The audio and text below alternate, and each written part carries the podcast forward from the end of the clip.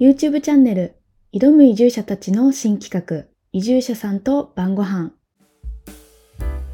こんばんは、移住者さんと晩ご飯パーソナリティの小添です。この移住者さんと晩ご飯というポッドキャスト番組は、挑む移住者たちという YouTube チャンネルのポッドキャスト版の番組で、制作スタッフで地方移住経験がある私、小添が毎週さまざまな地方で暮らす移住者さんをゲストにお招きし晩ご飯を食べながら地方での暮らしについてゆるーくお話をしていくという内容になっています YouTube の「挑む移住者たち」では日本各地の移住者さんの暮らしに密着した動画を50本以上公開しておりますのでそちらもぜひご覧くださいポッドキャストでは動画では伝えづらい内容や尺の関係でカットしてしまった話なども含めてお話を聞いていこうと思っています収録はオンライン通話にて行っているため一部音声が聞こえづらい箇所がございますがご了承ください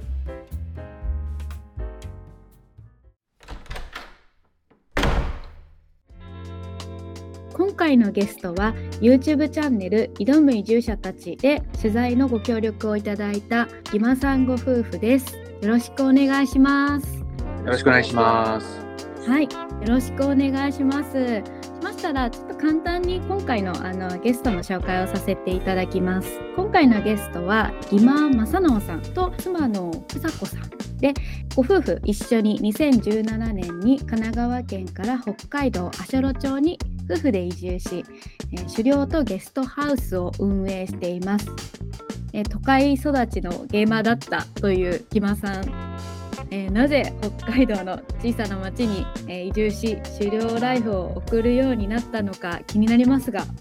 えーまずはですねあのこの番組晩ご飯作りですとか晩ご飯のお供に聞いてもらいたいという思いからですねゲストの方に毎回今日の晩ご飯を伺っています。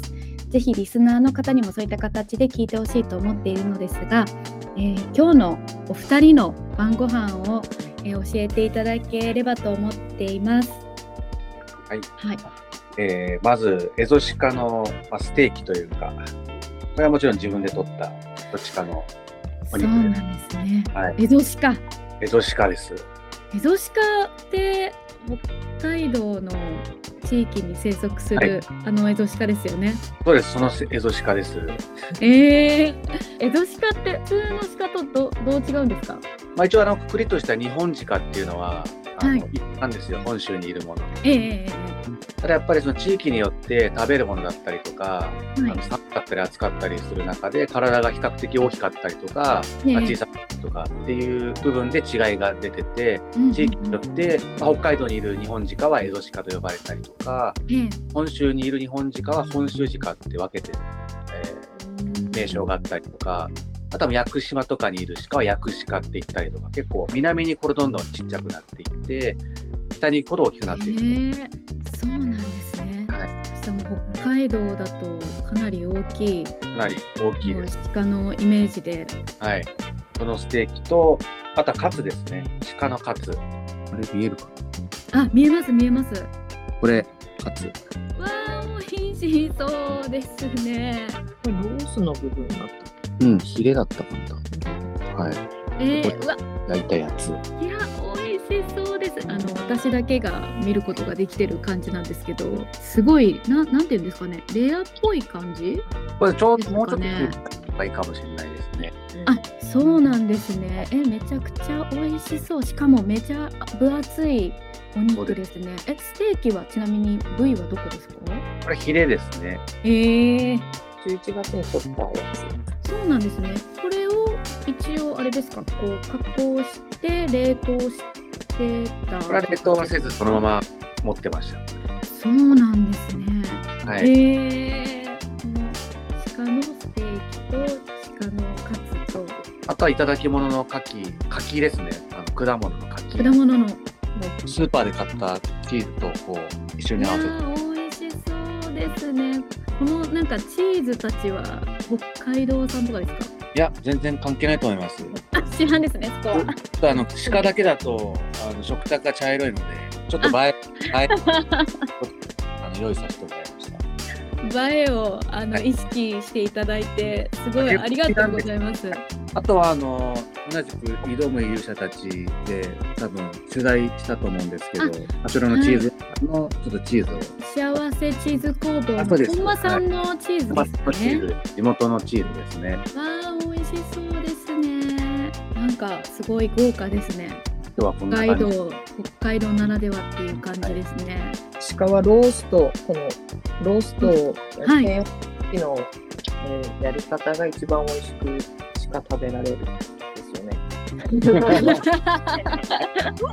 いやなんか急に岩さん岩さんぜひぜそうなんですここひまで語がってください。ぜひ語ってください。青木様ありがとうございます結構脂身が。脂身が少ないのではい。赤身が多いんですよね。えええええなのでどうしてもちょっと焼き方にコツがいるんですけども、え。はい。やっぱ普通のお肉のようにこう高温でジャーッと焼くとやっぱり硬く締まってしまう。あちょっとボロッとした食感にもなるので、うんなるべく火を通しすぎずでも生にならないぐらいのこう微妙な焼き加減が結構必要でして。そうなんですね。えちなみにそれは今いらっしゃるご自宅で、はいあの低温調理されちょったもとまあのフライパンでですかあのじわじわっと焼いた感じなんですけど弱火でじっくりローストビーフの作り方と同じ感じ。なるほどなるほど。あ、はいめちゃくちゃあのイメージできました。はいえー、そうなんですね。そういう意味でも鹿活も、まはあ、ないんてじんわり熱が伝わるんで、なんか急激にこう強い火であの調理されないんで、あのええええことにならないでいい感じで美味しく食べられるっていうので、鹿活は結構おすすめですね。あの鹿の料理としては。そうなんですね。やっぱ揚げた方が焼くよりはあれなんですかね。臭みがうちの夫が処理する鹿肉はあの臭みはもともとなんかないというかちゃんと処理処理と管理してるんで臭肉自体に臭みとかあんまりないんですよね。でまああの火の通り方があのいい感じになるっていなうるこほとどでなよるほど。り美味しく食べれるためにこう低温調理とか鹿カツはおすすめですっていう感じえー、日々取れるんでどういうふうに美味しく食べれるかとかいろいろ勉強してみたえー、そうなんですね。じゃあだちなみになんかその鹿肉で結構チャレンジされたレシピとかってあるんですかまあいろいろやりましたね中華系麻婆豆腐とかひき肉とかにしたら結構いろいろあの使えるんでなるほど、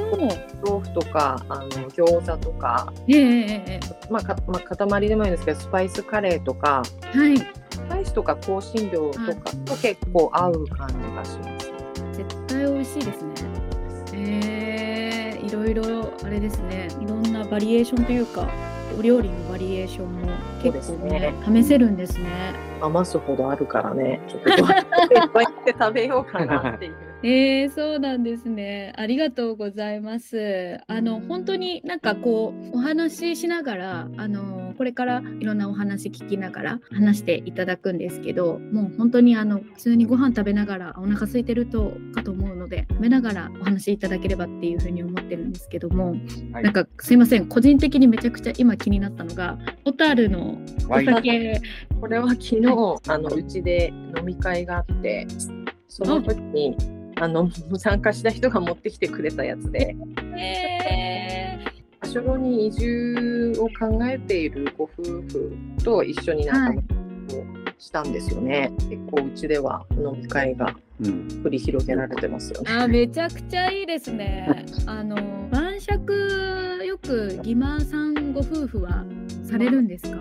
いますねま。ずもうそしたら今あの収録12月ですけど、もう結構その忘年会的な感じでいろいろと皆さんで集まってご飯食べる機会とか結構増えつつ、割とあのご夫婦で晩酌はい、したりとかっていうはい感じですね。いますね。えー、うわー最高ですね。この今飲んでるビールは北海道の鶴居村のんはい。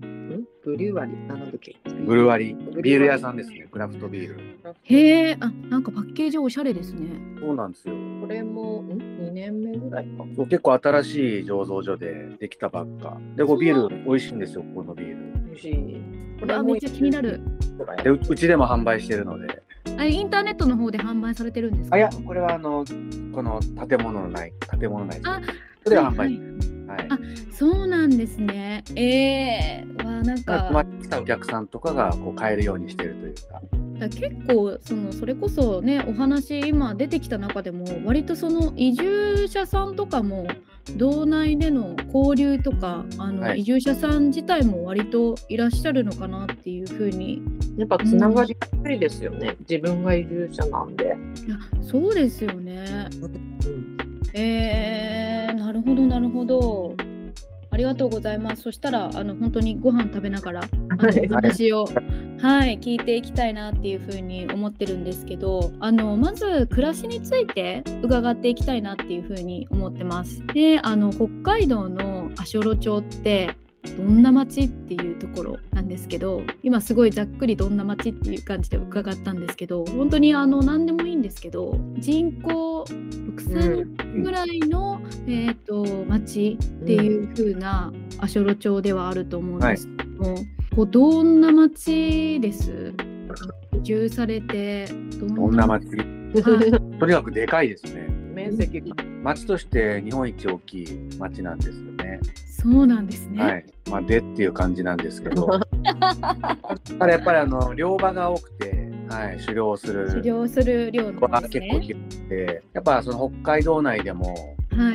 い。わざわざ足寄に来てやる人とかも結構いらっしゃるのでうんうんうんうんうん。で山も多くて結構こうなんだろう銃を撃ちやすいというか環境的、はいはい。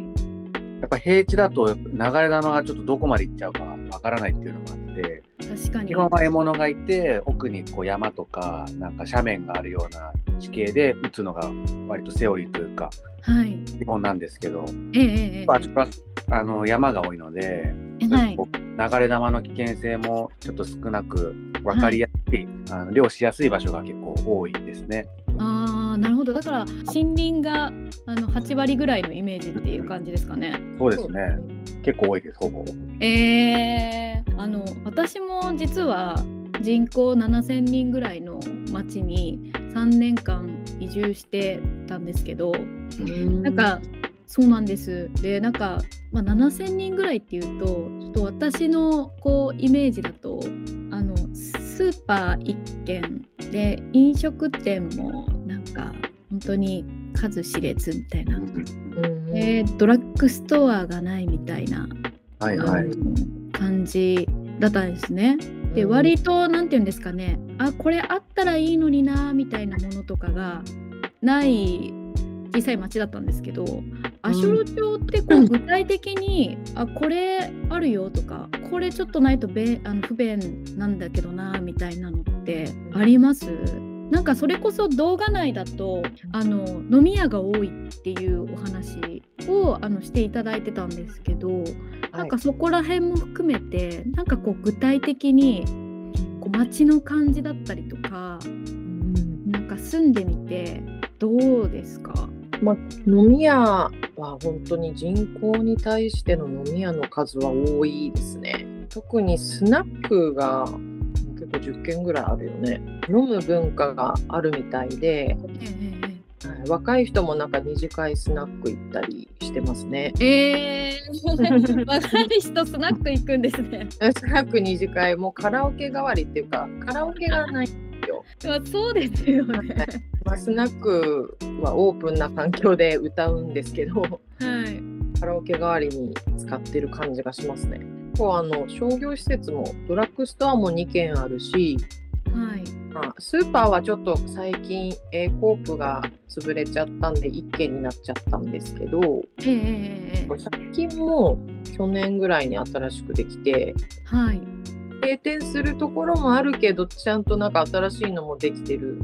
うんうん感じですね。飲み屋もなんか店主が高齢化で閉店するってなっても、また新しい人がそこに入ってやったりとかええええええこうなんかあんまり減らない感じがね、するよね。そうなんですね。だからこうあの閉じた店もあるが、あのそれと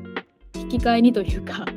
はい、そこにに居ま抜たきで入ってみた入いな。ってみたいな感じってお店が割と絶えずそうあでるす感ねじなんですね。結構移住の人もちらちら来てるんで、なんか自家焙煎コーヒー屋さんとか、へえ。まあ、じそ地元の農家さんなんですけど地元の農家さんがカフェ作ったりとか、まあ、そういう新しいお店もねちらちら出てきてる感じですね。えー、そうなんですね。えちなみにあのギマさんはおすすめのお店とかあるんですか？ おすすめのお店あああの、はいライブバーガーってそこはたまにうちの鹿肉も使ってくれてはい。でワインもいワインとかウイスキーがいろんな種類あったりとか居酒屋が多いんですけどそういったちょっとこう洋風なお店っていうのがちょっとなかなかなないんですけどなるほどなるほど。バーシュルで唯一のそういったイタリアンというか洋食系のお店でおしゃれな雰囲気で飲める場所ですね。えー、あとは居酒屋でも海鮮系の居酒屋さんは結構魚も美味しくてわあいいですね。であの日本酒もいろいろ揃えてるところもあったりとかえー、えーえーえ結構飲みに行く場所には困んないですね。ー。あそうなんですね。はい、お酒だとアショロ町の地酒というかそういったものってあるんです。地酒で言うとさっき言った農家さんが最近あのシードルの醸造所を作って、へーね、あのリンゴの果実酒ですね。なんかいいろいろとあのチャレンジングな方とかもアショロ町多いですね。したら。そうなんですよ。ね移住しかもその農家さんって移住者ならわかるんですけどはい。もう地元の方で変わったことするのって移住者の方が多かったりすると思うんですけどなんかそのイメージです私も。その農家さんはもう土地元で 3, 三三代目かなうん、そうだよね。結構じゃあ若い方なんですか。 40半ばぐらいですかねあそうなんですね。はいわあシードルも美味しそうですし、なんかあれですね。意外とやっぱ飲食店というかお店とかも多いのすごいいいですね。やっぱ小さい町だともうね数数えるぐらいしかないし、すぐ閉まっちゃう。もうなんか夜もみたいな。はいすぐ早く閉まっちゃうみたいなのとか結構あるじゃないですか。うんなんかその点なんか選択肢がたくさんあるんだなっていうふうに今思いましたね、うん聞いてて。でやっぱりその移住した当初もはい、こうやりたいことがあってバーンと来たのはいいんですけどやっぱり生活していくと急にこう不安になる時があるじゃないですかやっぱりこうありますはねい。めっちゃわかります。定期的にですけど、でもそういう時はもう酒に逃げて飲み屋もいっぱい飲み屋さんに助けてもらいましたね。そういうあのなんて言うんですかね、ノミニケーション大事ですよね。うんとても共感しました今。とてもなんなんか今日飲み行かないみたいな。いやめちゃくちゃわかります。なんかそういうなんていうんですかね本当になんかココロナとかでやっぱりそのあのの飲みの場が少なくなったじゃないですかやっぱり。うん、でもやっぱりなんかあのまあそのコロナがあったからやっぱりなんかノミニケーションとかも大事だなって思いますね。なんかその人との交流というか人との対話ですよね。うん、う。うんん 先に逃げてたんです。そうで、あの、やっぱ田舎だから、その、基本カードの決済とかできないんですよ。え そうです ね。え当時もあんまちょっと現金をちょうど持ってなくて、ええ移住したての時、持ってない時はに、いカード使えますかって言うと、はい。いや、もう現金だけなんだわって、もう、ガラガラガラみたいな、もう、えー、どうしよう、今日飲みたいのに、お店入れないみたいな。で、たまたま行った居酒屋さんが、いいよ、あの、カード決済、たしでも多分壊れてたかもしれないんだけど、うんいいよって言われて、はい。実際、実際行って飲んで、で、最後、はカード渡したら、はい。ちょっと決済できないわって言われ て、まあでも今度持ってきてって言われて、あの初対面で付け対応してくれた。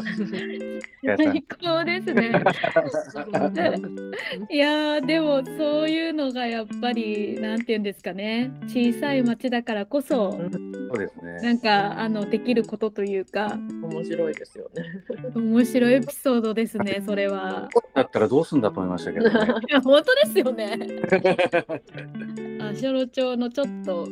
うあの町の人だったりとか雰囲気だったりみたいなところはちょっとイメージつきついたかなっていうふうに思うんですけどなんか今あのその住んでる、あのー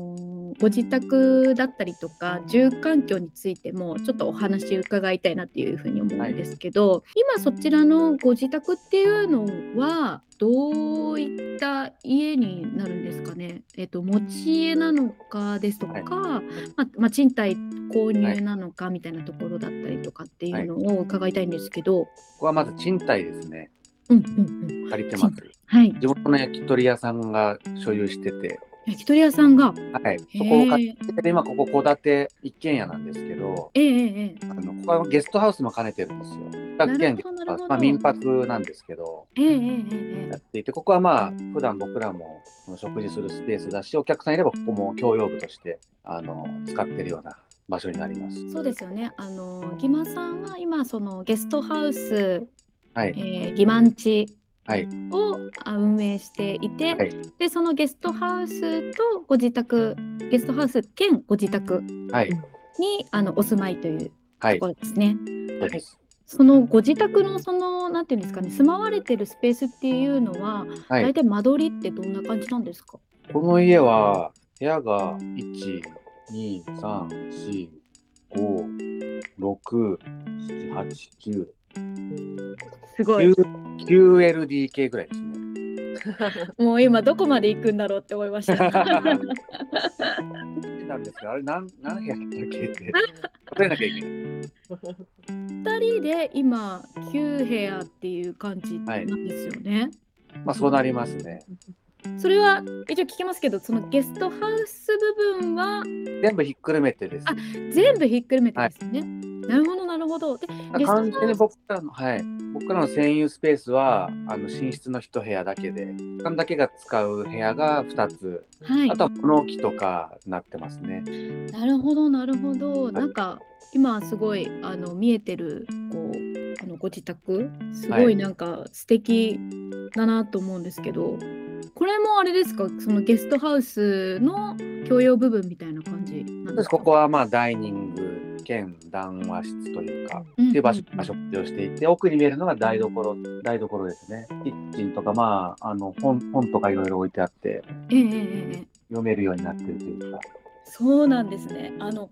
ちなみにその賃貸ってまあ 9LDK ぐらはいいおっし先ほどおっしゃってたんですけど、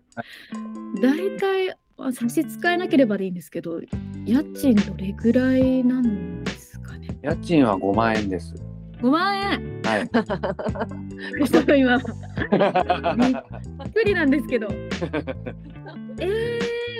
ですよね。やっぱ田舎ってこう家賃の相場って合ってないようなもんで、ー、いやわオかります。ーナーのこういいいいねみたいなところがあるんですよね、よまあ、良くも悪くも。だから一人暮らし用の部屋も5万円だし、一軒家も大体5万円ぐらいで借りれたりとかしますね。そうなんですね。 はい、そうそうなんいでや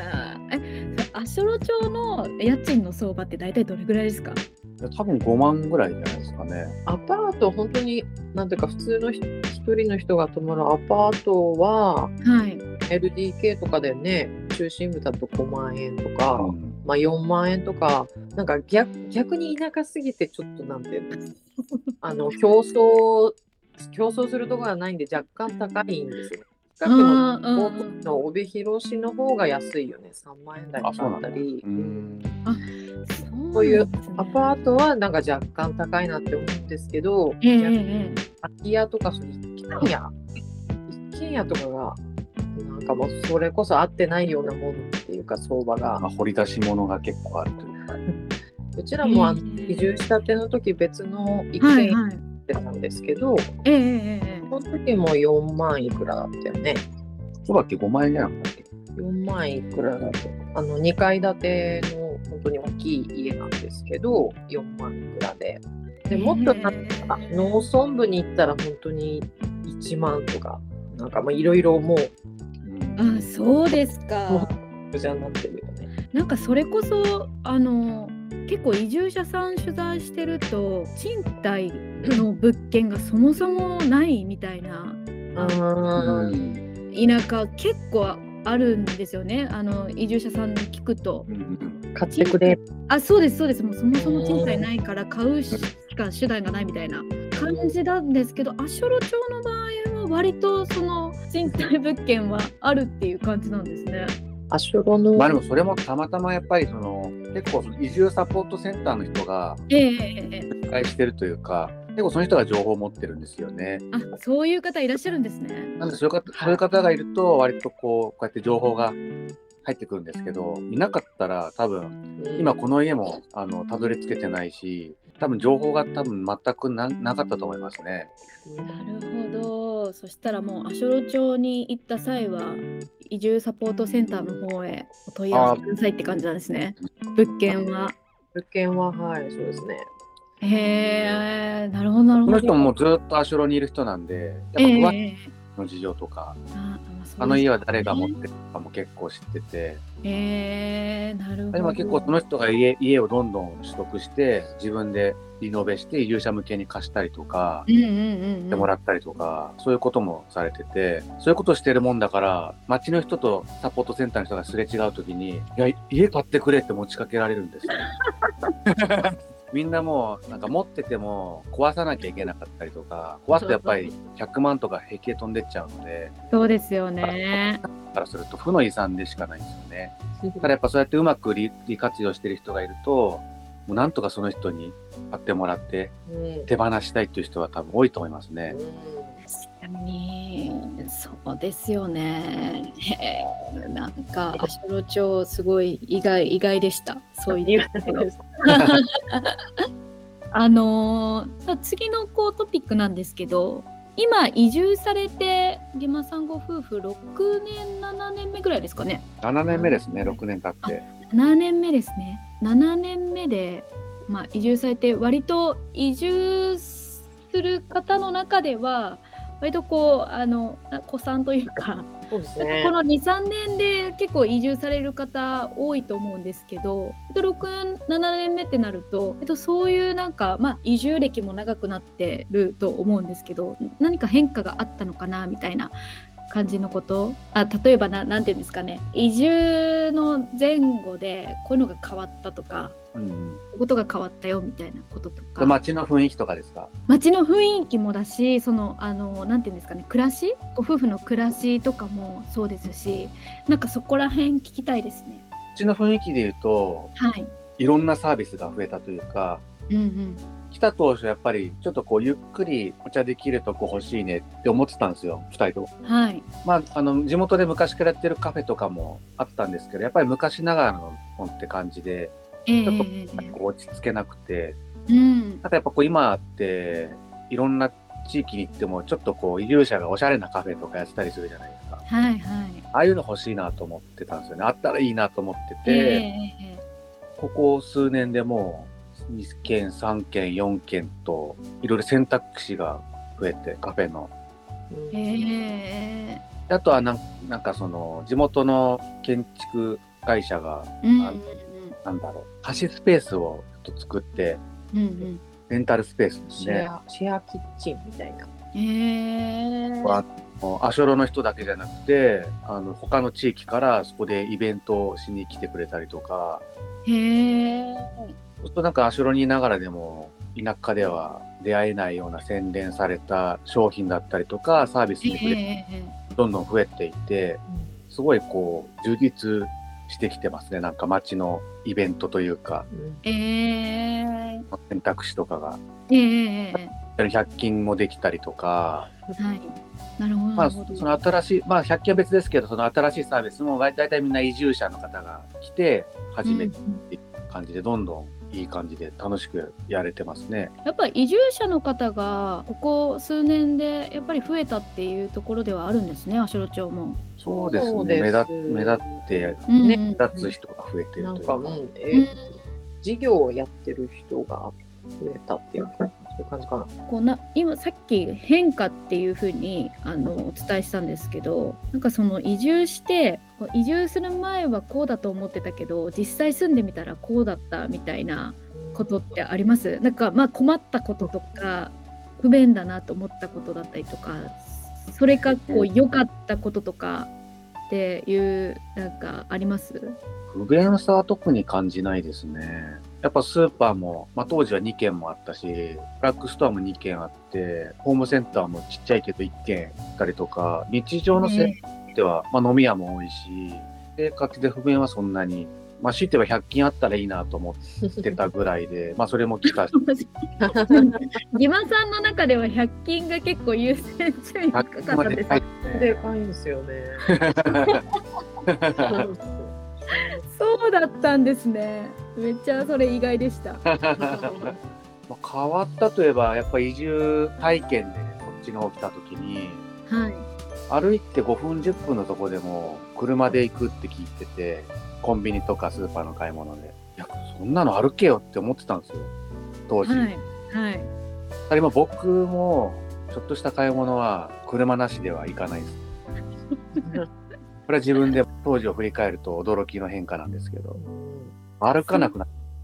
いやわかります火の個数やばいよ。わかります私も東京の方にあの戻ってきてるんですけどあの移住した頃のあの歩数が4,000歩ぐらいでうんうんうん、で今はその倍なんですよねうん四だか千歩ら歩いてる方ですよね。あ結構私もあの工夫して歩いてました今日九百五十八歩しか歩いてない。でもい全然外出してないかほぼ家の中行って急でも1000歩とか歩いてるら。そうだね。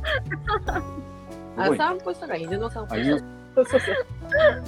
いやでも本当わかりますなんかあのコンビニとかも移住した時はあのみんなが本当目と鼻の先にあるコンビニでも車で行ってていや歩いた方がいいんじゃないって思ってたんだけど、うもう3年後もう私もあの車売れますよね車ですねいやめちゃくちゃわかりますやっぱそうなりますよねやはり楽な方に流れてしまうんですね人間という のはそうですねうわーもうすごい共感の嵐です今でいいのかな。ありがとうございます今回のゲストギマさんご夫婦には鹿肉を使った料理を2品紹介していただきましたが特に鹿肉のステーキが見た目はローストビーフなのですが本当に肉厚な鹿肉でとても美味しそうでした鹿肉って意外と汎用性が高いお肉なんだなぁと奥さんから使い道について聞いた時に思いました晩酌を良くするというお二人ということでたくさんアショロ町の飲食事情が聞けましたねご紹介いただいた晩ご飯は挑む移住者たちの X 旧 Twitter アカウントに写真を投稿しています番組の概要欄のリンクよりご覧いただけるのでぜひ美味しそうな鹿肉料理をチェックしてみてくださいあと本編の中で今日の歩数が900歩だったという話で盛り上がっていましたがこの距離歩いていけるよねっていう距離でも車で移動しちゃうんですよね地方移住経験がある方には共感できるんじゃないかなと思いましたその他にもいろいろなエピソードを通して足寄町に住んでいる方のイメージが湧いたのではないでしょうか町全体がガラッと変わり充実度が上がったと話していましたが足寄町に移住してから7年経つという義馬さんご夫婦だからこそわかる町の変化についてお話を伺えた回となりましたギマさんの一日を取材した密着動画も YouTube でご視聴いただけますので概要欄からチェックしてくださいいいねやコメントもお待ちしております次回は今回の続きでギマさんご夫婦の後編です移住前後の働き方や阿ショロ町の面白情報などお話ししていただきました次回の配信もお楽しみに2024年がスタートして早くも1ヶ月経ちましたね今年もどうぞよろしくお願いいたしますそれではまた晩ご飯のお時間に